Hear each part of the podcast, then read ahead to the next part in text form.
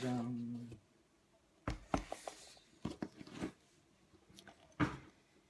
今日紹介するのは、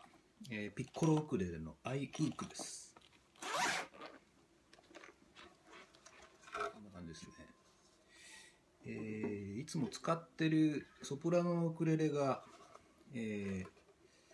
このサイズですんでなんでしょう。半分以下ぐらい。もしかしたら4分の1ぐらいのサイズに見えるかもしれませんね。普通のウクレレがピ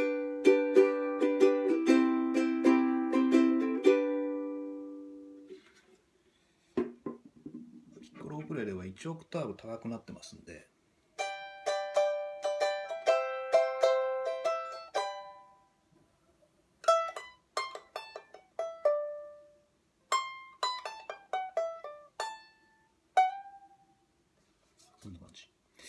でこれ全長が、えー約40センチ。で重さが 170g 約 170g で。さっきあの取り出したギグがギグバギグバッグ、うん、が、えー込みで、えー 380g ってことなので、えーギグバッグに入れても、えー iPad mini よりちょっと重いぐらいの重さですかね。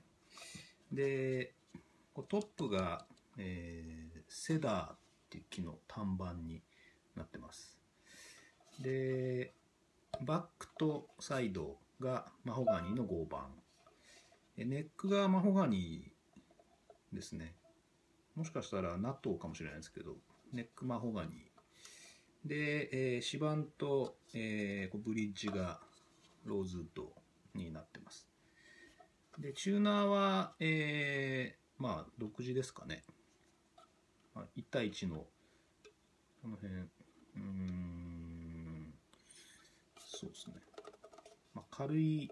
チューナーがついてます。ちょっと独特なこう配置の形になってますけど、まあ、ヘッド小さくしたり、えー無理にこう弦を曲げたりしないような配置でデザインされてるみたいですね、うん、弦は、えーアクイラのこのアイウークピッコロウクレレ専用の弦っていうのがありましてそれが標準で貼られてますね。でチューニングそのものは、まあ、普通のウクレレが GCEA、まあ、GCEA なんですけども、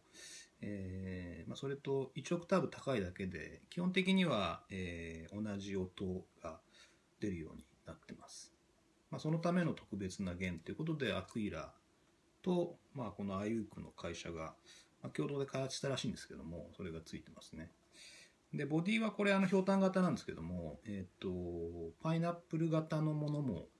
売ってます。うん。あとはまあ細かいところだとこの多分見えないかもしれないんですけどこう演奏するときに大体これあのこの辺弾くってことちょっと難しいのでえーこう構えるとフレット7フレットとか12フレットの間ぐらいをこう弾く感じになるんですけども、えー少し指板が斜めに削ってあって爪が割りにくいような、まあ、そんな、うんちょっと弾きこなせないんですけども。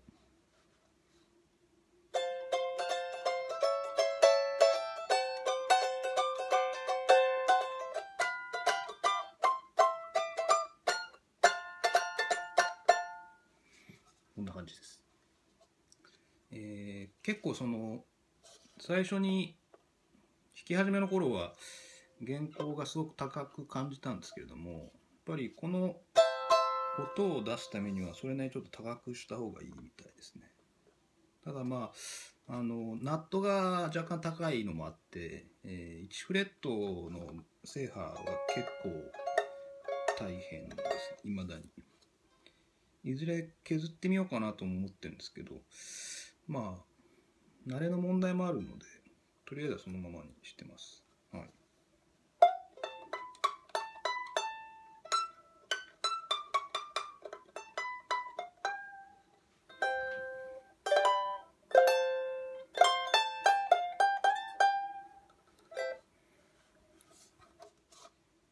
まあ会社に行くとか、まあ、出かけるとか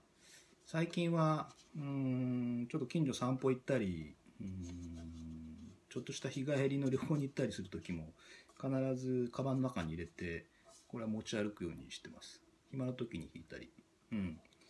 なのでなんでしょう。ウクレレが好きで好きでもう一時も片時も離れたくないっていう人にはいいんじゃないでしょうか。値段も1万ちょっと切るぐらいなので、まあ、若干高いかなって印象はなきにしもあらずなんですけどもちゃんとその音量も出ますし、えー、まあ23人で一緒に演奏して歌ったりっていうのでは、まあ、十分な、うん、楽器になってると思います。まあ結構難しい慣れないと弾くの難しいのでえっ、とある程度ウクレレが弾けるようになってちょっとさらにチャレンジをしたいって人には